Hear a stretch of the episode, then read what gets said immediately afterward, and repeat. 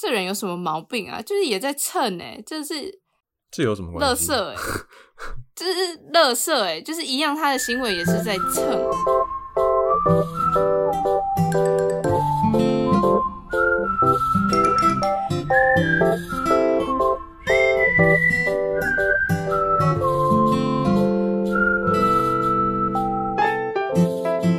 Hello，大家好，我是李黎，我是超子探鱼哈哈，我是菜菜，欢迎回到林安泰诊所。欢迎回到我们的新单元一周新闻回诊单。Yes，在那之前呢，就是要先跟大家讲一下，就是我们现在 Podcast 有自己的 Instagram 了，然后账号是林安泰底线 Podcast，然后大家可以去追踪一下，我们会稍微分享一些可能周间有一些国际新闻啊，或是我们觉得有趣值得分享的事情，然后大家也可以在 Podcast 上面跟我们互动。跟我们聊聊说，哎，你对于这些新闻的想法，或者是你觉得有什么有趣的议题值得讨论一下，都可以关注一下哟。没错，L I N A N T A I 底线 P O D C A S T，哦，很好，很好，不要边讲边念出来。对，追踪起来。然后在开始聊这个礼拜的新闻之前呢，有一个小小的回馈要给李黎，就是上礼拜李黎有讲到说德国，你说你朋友在德国有注意到一些油啊什么的，现在都就是都卖完了，就是超市都缺货，对不对？对，食用油那些啦。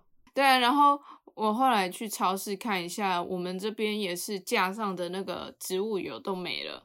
就是因为乌俄战争的关系啊，嗯，战争真的有影响。不过因为我这个人煮饭不太用油的，所以目前我是不会有 食用油的危机，所以应该、我我自己这里应该是还好。可是比利时人可能会真的有危机，因为他们很爱吃炸薯条，然后比利时薯条都要用炸的，他们可能真的会出现那个油的危机，也不一定。就是、比利时的薯条叫什么？chips 还是 fries 啊？potato 还是那是德文？德文是 pommes，呃，这边叫 fries，或者是你讲 potato 都可以。但是如果你讲 French fries，他们就会生气，因为因为他就觉得就是这不是，就是他我们台湾看到的那种麦当劳的薯条就是细细长长的嘛，但是嗯比利时薯条就是粗粗的，很很大一根，肯德基好像也不太一样，地瓜薯条不是，它是马铃薯的、啊，靠腰。哦，嗯可是地瓜薯条都很粗啊。对啦，大概是那个粗度，就是说，就是大家自己 Google 图片来看啦，对就，是就可以知道，不是像麦当劳那对种细长型的，对，哦我记得之前我们好像有稍微聊过，就是 French fries 这个字怎么来的。嗯，反正有一个说法是，其实它是从比利时来的，然后但是是在比利时法语区的时候被美国人注意到，然后所以大家叫它 French fries，但它其实是比利时的，所以比利时人很以他们的薯条自豪。好，简单的回馈一下上周的故事。好哟。但我觉得，如果是商家的那个油的话，应该会用比较久吧，就是不会炸一次就丢掉的感觉。好了，可是也不能一直回炸啊，也是啦。好了，大家去买气炸锅，就是油可以用少一点，就这样。对，对你前一阵子在推气炸锅，对啊，很喜欢呢、希望厂商来找你做团购。哦，对耶，现在这是团购小商机，就是大家好像网红都要团购，李黎妈妈之类的妈妈团什么的，可以可以。但你们有跟某个网红买过团购吗？好奇有哎、买什么？什么？我买过那种，就因为我是住套房，我没有那种什么瓦斯炉还是什么厨房的，所以我就跟了一个网红买了一个，就是那种插电式的，你可以煎东西，你可以炸东西，你可以水煮的一个锅子。电汤匙哦。哎，它算吗？它就是一个电子锅啊，可是你可以加油进去。因为我之前买的那种快煮锅，它是不能，它过热会跳电，所以它没办法煎东西，它只能水煮。所以我买了这个之后，我就可以煎蛋什么的。然后上面也有附一个蒸笼，你还可以就是边煎东西或边蒸那个煮东西的时候，上面也可以捶包啊之类的，哦，嗯听起来不错哎。还不错对啊，还不错，一千块。哎，那蛮便宜的。好啦，嗯如果大家有自己喜欢玩网红的话，都可以去跟一下。我们是没有团啊，我也不还没有知道我们到底哦能卖什么。目标放远一点，还没有。对，多介绍一些产品。好，OK，那哈哈要开始你今天的故事。好，今天第一个算旧闻，对，就是呃三月二十号的时候是波斯新年，就是不晓得大家有没有注意过呢？我觉得波斯新年算是一个比较少见的东西吧，对我们来对，说，三月二十哦，嗯，因为最近唐启阳也说，最近是那个占星学的新年，说因为母羊是开创星座，所以就是最近就是新年，对对对，我等下这跟这有没关系？我等下稍微讲完之后，你们就会觉得，哎、其实好像就是不同文化好像都有一个类似的东西。对对对对对，还蛮有趣的。就是新年，它其实算是我觉得全世界各个地方的各个民族都会过的一个节日。然后以华人来说，就是会以农历为年为主嘛。然后伊斯嗯兰教的那个穆斯林，他们也有他们自己的那个斋戒月结束后的那个开斋节，当做他的新年。然后西方国家就是我们知道的那个十二月三十一号那个跨年。那波斯年呢，它是以波斯历为主的新年。那它的波斯语称那天叫做诺乌鲁兹节。诺乌就是 new 新的的意思，鲁兹就是日子，所以就是新的日子、新的开始的意思。那那一天刚好是春分，所以它每年可能是三月二十号或是二十一号的前后。那他们呢？这个节日诺武鲁兹节，它会准确到就是日子跟几分几秒都会就是说清楚，就是过了这个几分几秒哦，才是真的的新年这样子。还有几分几秒的限制哦。有有有有有，他们有网站，然后就是网络上它你可以去查，然后就是每个国家时间都会不一样，因为他们看的是太阳正好照射到赤道，然后白天跟晚上刚好会是等长的那一刻，所以它是真的可以精准到就是哪一刻太阳是真的刚好照在赤道上，就是那个瞬间，那它就是波斯新年的开始。那哪几个国家会过这个新年呢、有过这个新年的国家其实还蛮多个的，大概有十六、十七个，就是主要受那些波斯文化啊影响的地方。诶，问一下，没错，就是要问你们，你们觉得哪些国家有受到波斯文化的影响？伊朗吗？伊朗有，伊朗算是最大的一个 icon 等级的会过这个波斯新年的国家。因为其实对波斯这个名词有点模糊，哎，就是我只知道哦，以前可能看古装就有讲到波斯人什么什么，但我其实不知道它正确位置在哪，大家只知道它可能在中亚、中东那边。对，就是那个位置。因为以前我们学历史的话，可能有学过，就是波斯大帝国。那基本上会庆祝这个，我只听过舞曲大帝国。基本上会庆祝这个节日的，就是当年受到波斯文化影响的地方，就是那个波斯大帝国有涵盖的地方啊，伊朗啊、哈萨克啊、阿富汗啊那些地方，就是盖塞塞说的中东西亚的地方这样子。然后我刚才有讲到说，就是诶，其实很多不同国家，但是他们对于新年都有类似的共通点。很有趣的就是波斯他们也有他们的十二生肖。上次我们讲农历新年的时候，也有讲到印度其实也有他们的十二生肖，可是跟我们的也不太一样。然后波斯的呢，他们有两个跟我们不一样，分别是豹跟鲸鱼，大海里面的那种鲸鱼。你们猜猜看，他们是取代了哪些生肖？豹、老虎吧？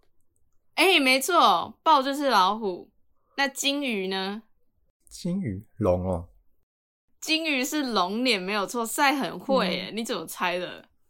就是感觉差不多，差不多啊。哦你说很大只，然后又是水里的这样子吗？就是豹跟虎就是同猫科嘛，那嗯，龙跟金鱼感觉就是那龙也会在水里，不是吗？就两栖类的感觉，两栖类，两栖蛙人的那一种。嗯，蛮会猜的，没有错。就是虎年是他们的豹年，然后我们的龙年是他们的金鱼年，今年就是蛮有趣的。然后刚才赛赛有讲到那个唐启阳有说，现在是那个母羊座的那个真的占星界的新年嘛，因为它是春分的时候开始，也就是春天的到来，所以以太阳历来说的话，就是这个时间，所以它是有共同性的，没有错。它其实基本上是同一个东西，但是用不同方式去诠释它。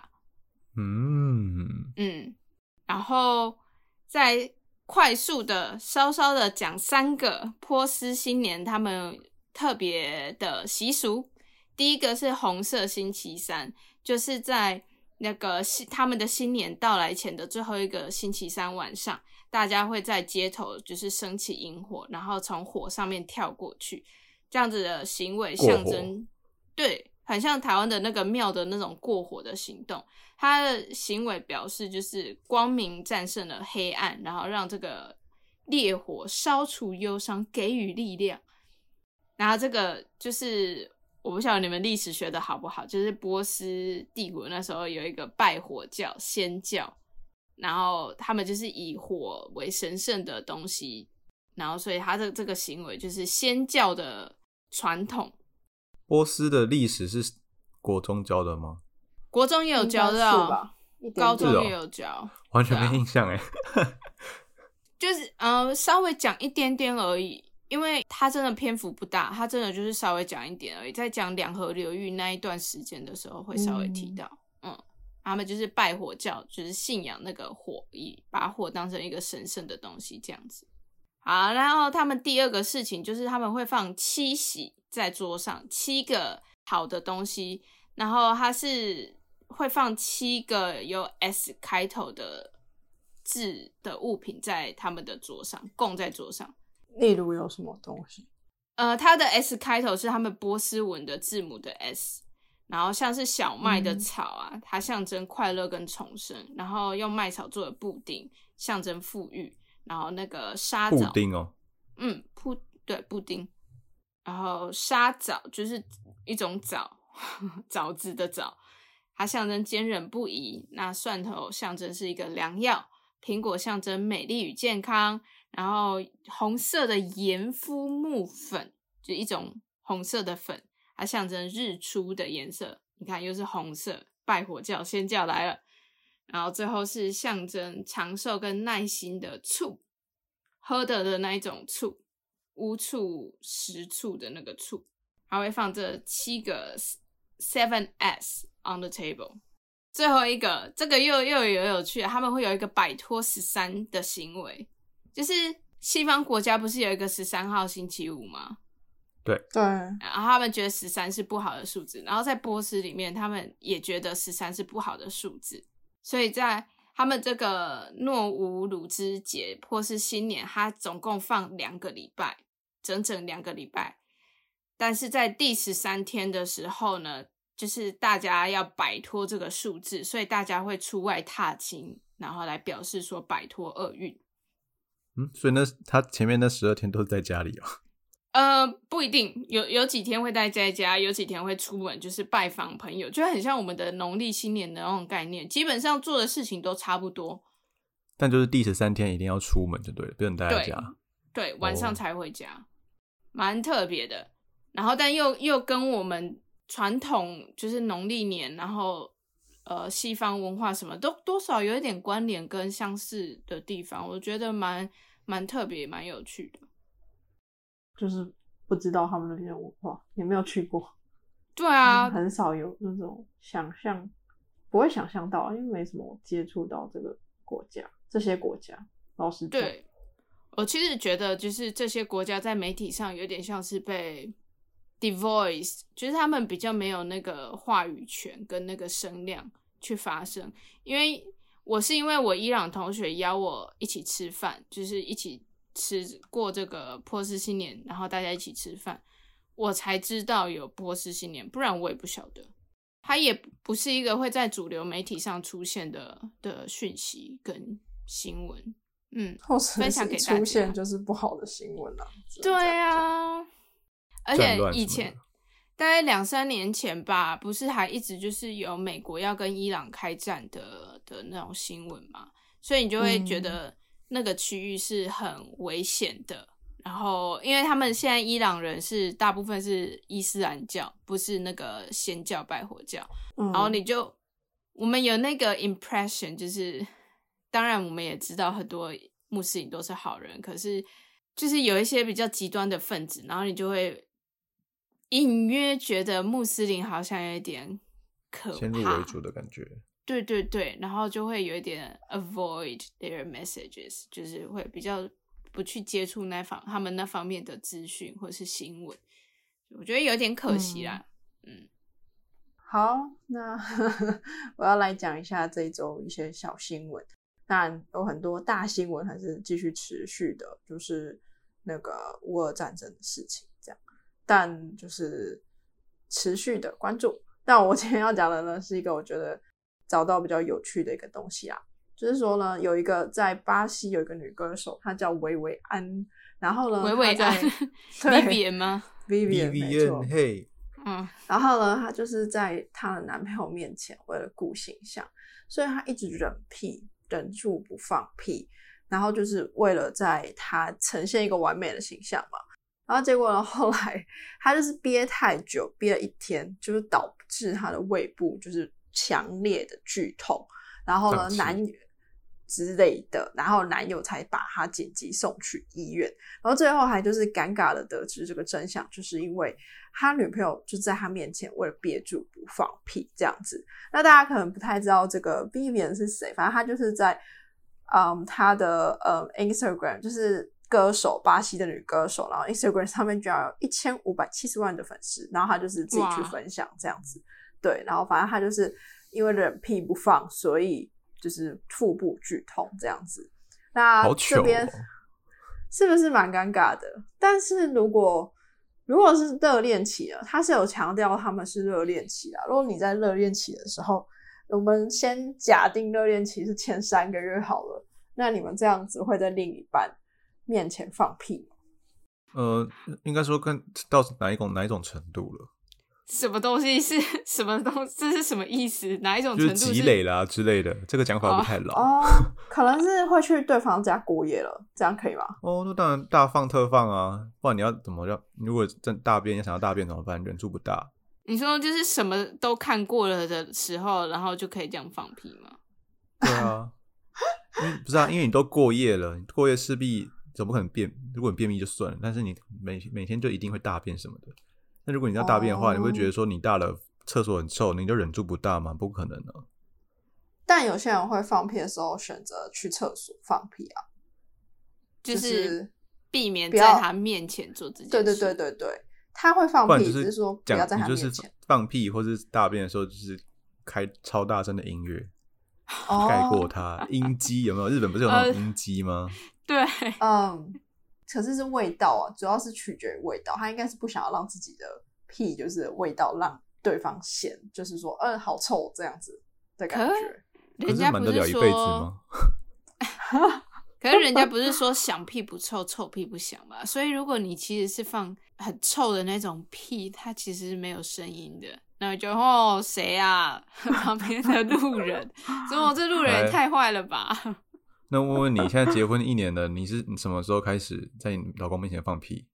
哎、我这个就是值得分享的，就是我跟他交往大概第一次他去找我的时候，正式变男女朋友，大概两个月了，反正他就去斯图加特找我，然后呢，我们就约了一起去跑步。然后好死不死，因为他对路况不熟嘛，所以我跑前面，他跑后面，结果我就放了一个屁，很近吗？嗯，大概隔着可能一两公尺，但就是说像哈哈讲的，响屁不臭，臭屁不响。尤其是你在一晃动的当下，其实那个屁不是闷屁，也不是臭的，然后又在空旷的地方，所以味道这个倒是还好，但是就是那个不那一声，你会哦尴尬到想，吗？有啊，然那他说什么吗？他说他假装没听到，然后因为我不想要就是装没事，所以我就想说，我就直接说啊，我放屁我放屁了。对对对，我就这样直接讲了，所以我就觉得非常的怎么讲，嗯，尴尬，但就是好啊，现在当然是无所谓，就是可以在互相面前放屁，他也会，我也会。只是说 他，我觉得每次他放了很臭的时候，你就会说：“哎、你不要这样的话，那真的很没有羞耻心诶。”他就会说：“到底谁没羞耻啊？就是是你先开始放的，我才放的。”然后 我就想说：“哦，好，也是，就是如果大家想要，就不要憋屁啦，反正刚交往你就先放屁，这样好像也不错。就是啊，之后凡事都有第一次嘛，对对头头过身就过。就是现在讲一讲，我想到那个就是安宰贤跟那个他老婆，嗯他们前妻对前妻他们之前有拍那个新婚日记嘛，然嗯后那时候就有拍，就是他们已经结婚了，然后可是安宰贤还是很很顾他的形象，就是他完全。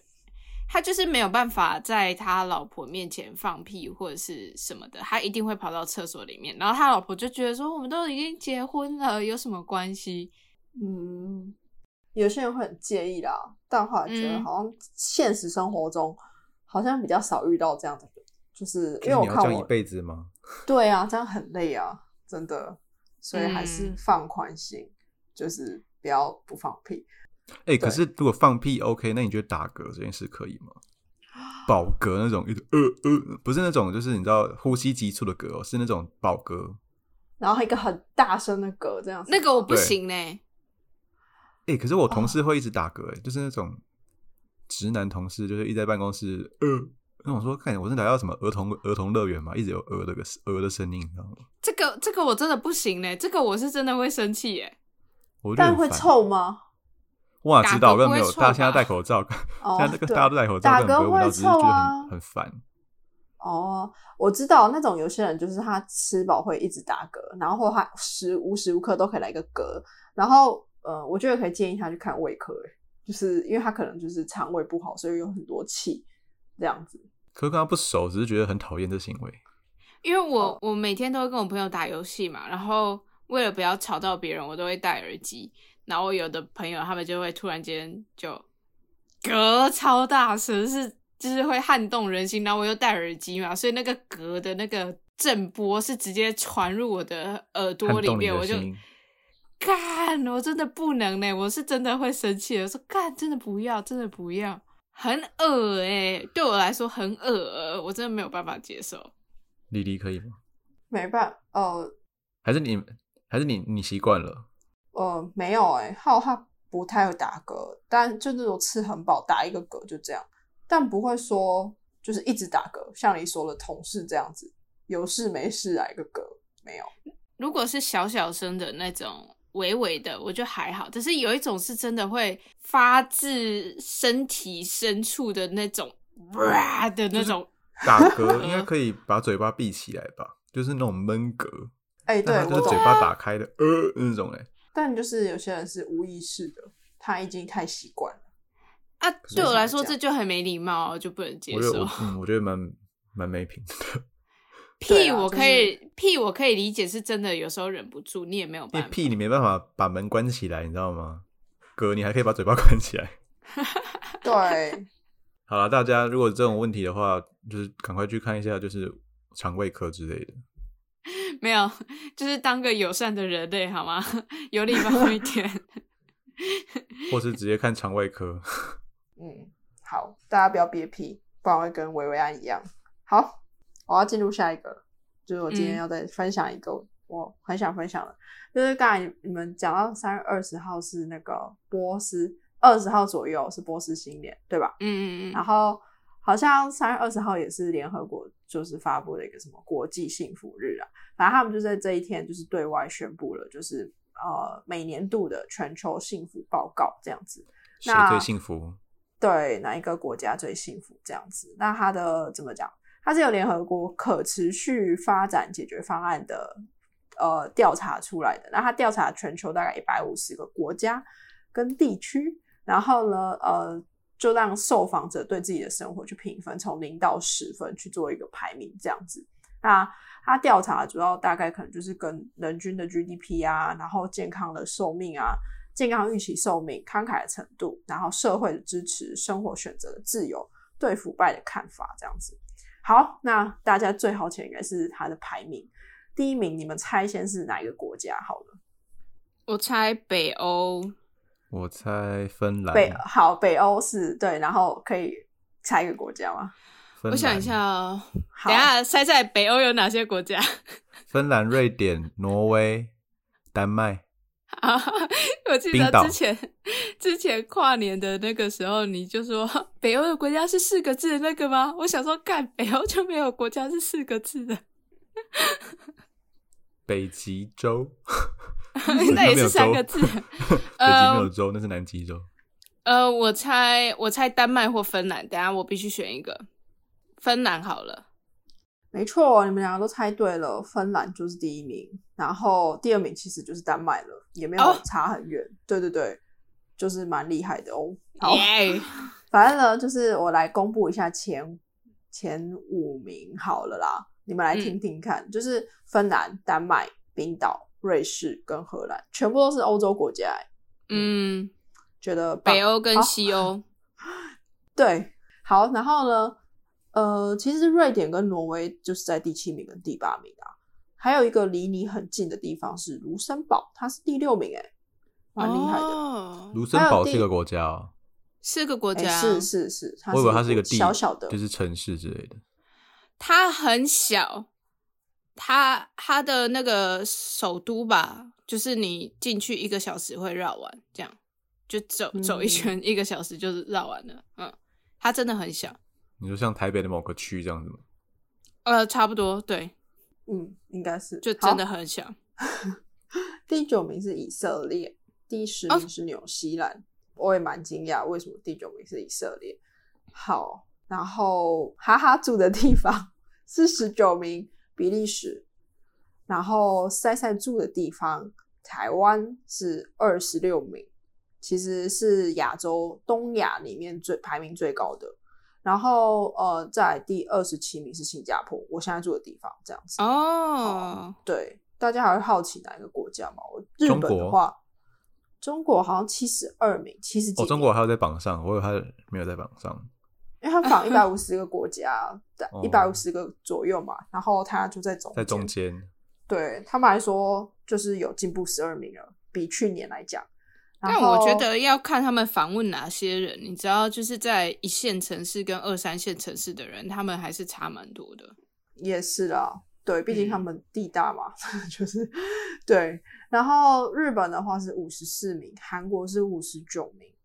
然后我再看一下有哪些国家是我们香港的话是八十一名。哦天，啊，香港还比中国后面哦。我觉得他们近日真的好辛苦哦。嗯，我觉得，啊我觉得以如果以真正实际比较起来，就是怎么说，就是他实际上赚到的钱什么那些来说，可能香港的状况比中国某些地方好很多。可是他们有相对剥夺感，是他们以前过得怎么样，跟现在过得怎么样比较起来，然后他们相对来说会觉得没有以前那么幸福，所以他的数字会往下跌。因为刚才有听嗯他的那个、是直接以人自己的主观感受去回答嘛，所以我觉得这个嗯是可能影响的因素。嗯，好，然后再来讲两个我们附最近可能会比较好奇的国家，俄罗斯跟乌克兰。诶，俄罗斯居然是八十名，然后乌克兰还比较很后面诶，他是九十八名。那最后一名是谁啊？最后一名，来让你们一百四十六啊，他就列到一百四十六，阿富汗，哦，对，蛮可以理解的。好，嗯比较后面的就是一些我们刚才可能提到的那些国家，就是中东的，对啊，我们可能比较没有听过，然后他们的负面新闻可能相对比较多的国家，这样。对嗯，好，那台湾是二十六名，来讲一下，嗯，这样，等一下，台湾二六，新加坡二七吗？对啊，对对啊，那虽然说是东亚第一名，但是亚洲国家还有哪里是比台湾前面的吗？没有啊。那其实是亚洲第一了啊。等下亚洲有点广泛，有时候我就会忘记那个印度是地理，不好，印度也是亚洲，但我不觉得印度会比我们前面，you know？没有啦，印度比较后面的。我来看一下，哎，德国，德国是十四名。嗯，好，从没有看起来是没有的。我们的前面是沙、阿拉伯、阿联酋、然后在前面是哥斯达黎加，所以这些都不是。对，对啊。好，那我们就讲，我们直接是亚洲第一了，为什么要讲东亚第一？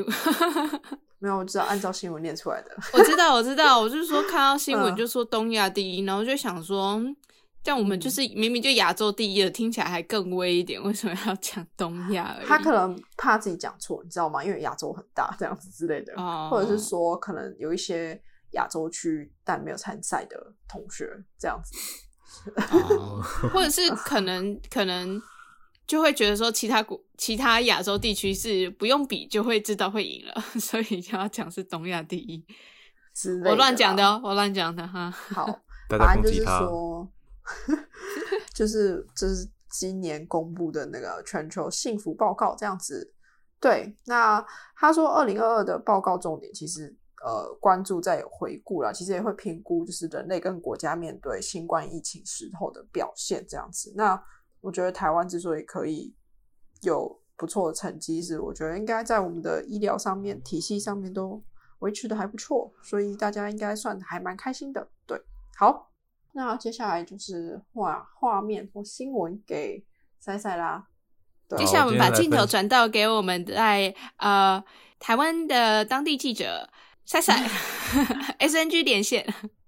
是是主播，好，我来报道就是最后一则新闻，那就是在呃二十一号，三月二十一号的时候，中国的东方航空呢，就是一架波音七三七八百的客机，那它的代号是 MU 五七三五，那它在二十一号就从昆明就飞往广州的途中，在这个广州的梧州上空呢，就突然坠机了。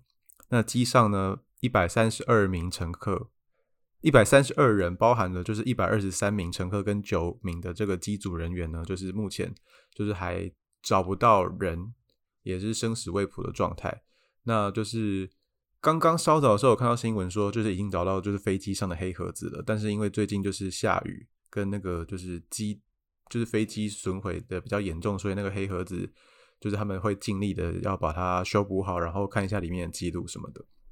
嗯，那这个呢？那时候我不知道你有没有看到新闻画面呢，就是他们坠机之后就会就引发了森林大火，有有看到那吗？就是全部都是烟，然后就是火在那边烧，然后就是可能梯田啊，就是那种茶园的梯田就撞出了一个大洞，就是对，就很严重的这样子。然后因为那个在机场工作的时候，我们都会装一个 app 叫 Flight Radar，就是它可以看得到说哦，就有点像是飞机的监理，就是你可以看到说哦，每每一架班机它的航班号是什么，那它现在飞往它要飞往哪里，那它的所那个现在所在地在哪里，那它的现在可能高空它的高度是多少，那预计什么时候会到就是目的地，都会写在这个上面。然后后来事后就有人去查说，这一架 MU 七 MU 五七三五的这一个班机，就是它在最高空的时候大概是八千多公尺的高度，然后两分钟之内它就是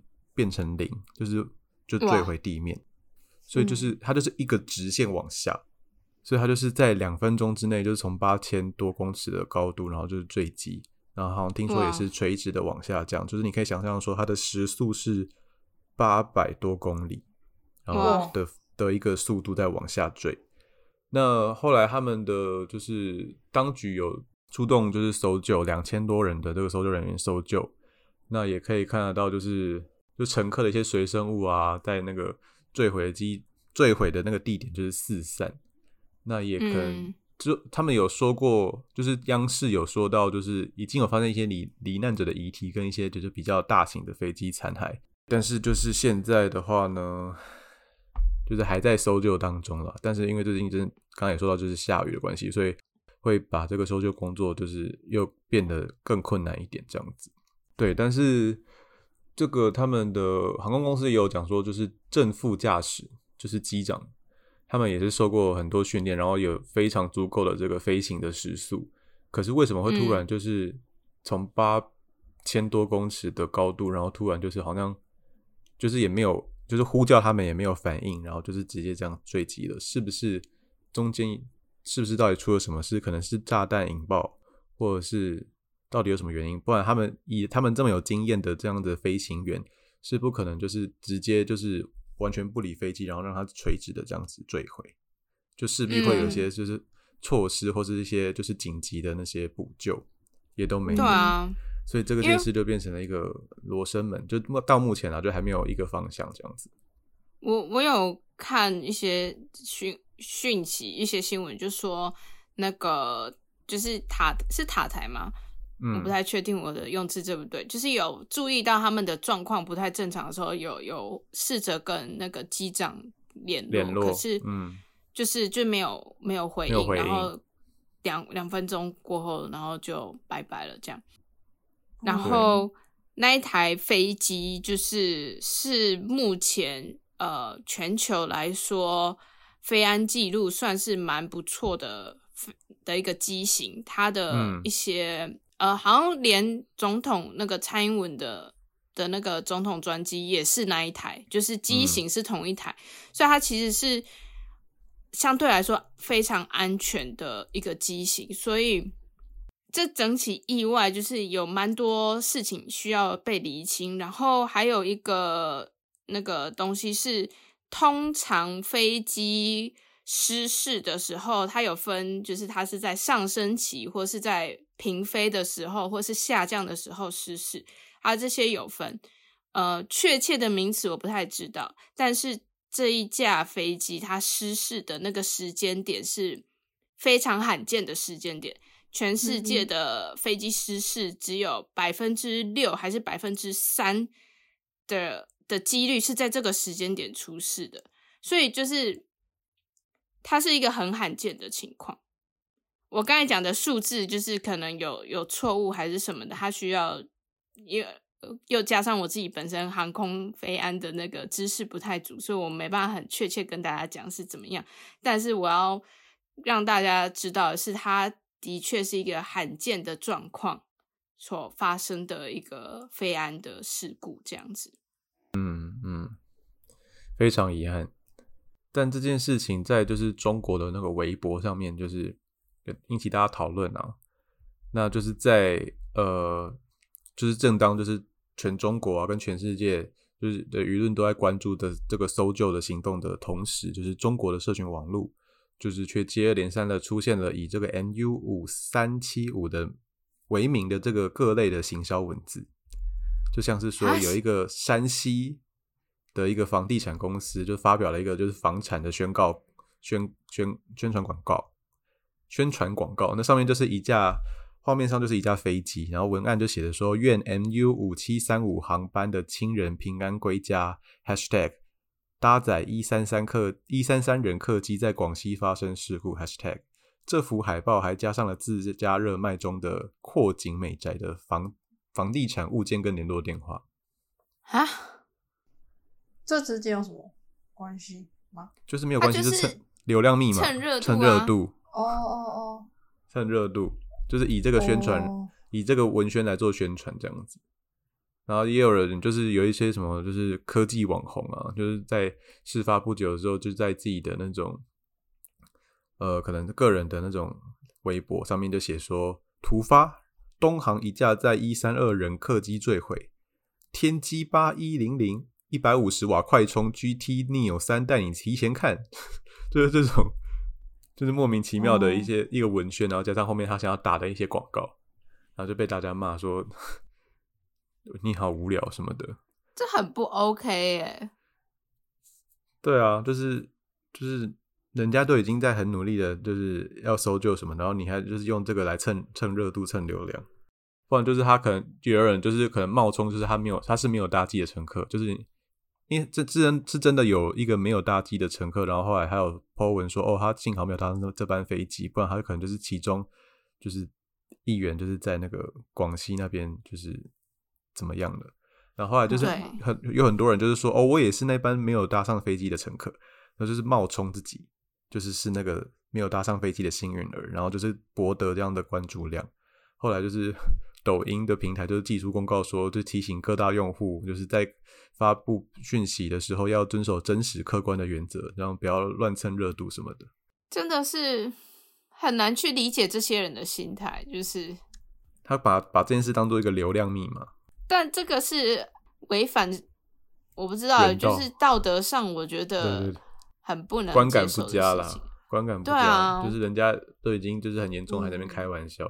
对你，你你说到这个，就是 我想要稍微补充一个这礼拜我发现的新闻嘛，就是我们的前那个行政院的卫生署署长杨志良先生啊，他在他自己的脸书礼拜一的时候就 po 文说。建议台湾领养至少五百个乌克兰的孤儿，增进台湾未来缺乏的人力，并扩展台湾的基因库。更重要，彰显台湾的人道精神。这人有什么毛病啊？就是也在蹭哎、这是这有什么垃关系？圾哎、这是垃圾哎、就是一样，他的行为也是在蹭，然后就很垃圾啊，你不觉得吗？讲什么我看不基因懂他到底想要库？干嘛。讲什么基因库？那叙利亚难民的时候，你有没有出来讲话？没有嘛，因为人家金发波斯猫，所以你出来讲话嘛，真的是乐色哎、好啦，这个牵扯有点太远了，但是我们真的非常不鼓励这种蹭热热度的行为。对，就这时候，只要大家就是可能就是为他们祈祷，然后希望可以早日就是搜救的这个哦任务圆满顺利了。好，我们今天这个题目节，我们今天的节目就停在这么悲伤、这么难过的一个就是新闻上面。那没关系，我们期待下一周的新闻有比较正向的新闻。好，那这一周的一周新闻回诊回诊听诊单是这样吗？就回诊单 就到这边，那我们下周见啦，拜拜！收听你看台，然后欢迎到我们的 Instagram 跟我们分享一下你听完这集的感受，或者是你对于哪些新闻你有什么心得或想法，都可以跟我们互动哦。拜拜。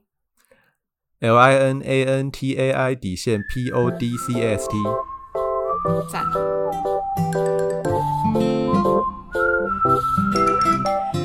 拜。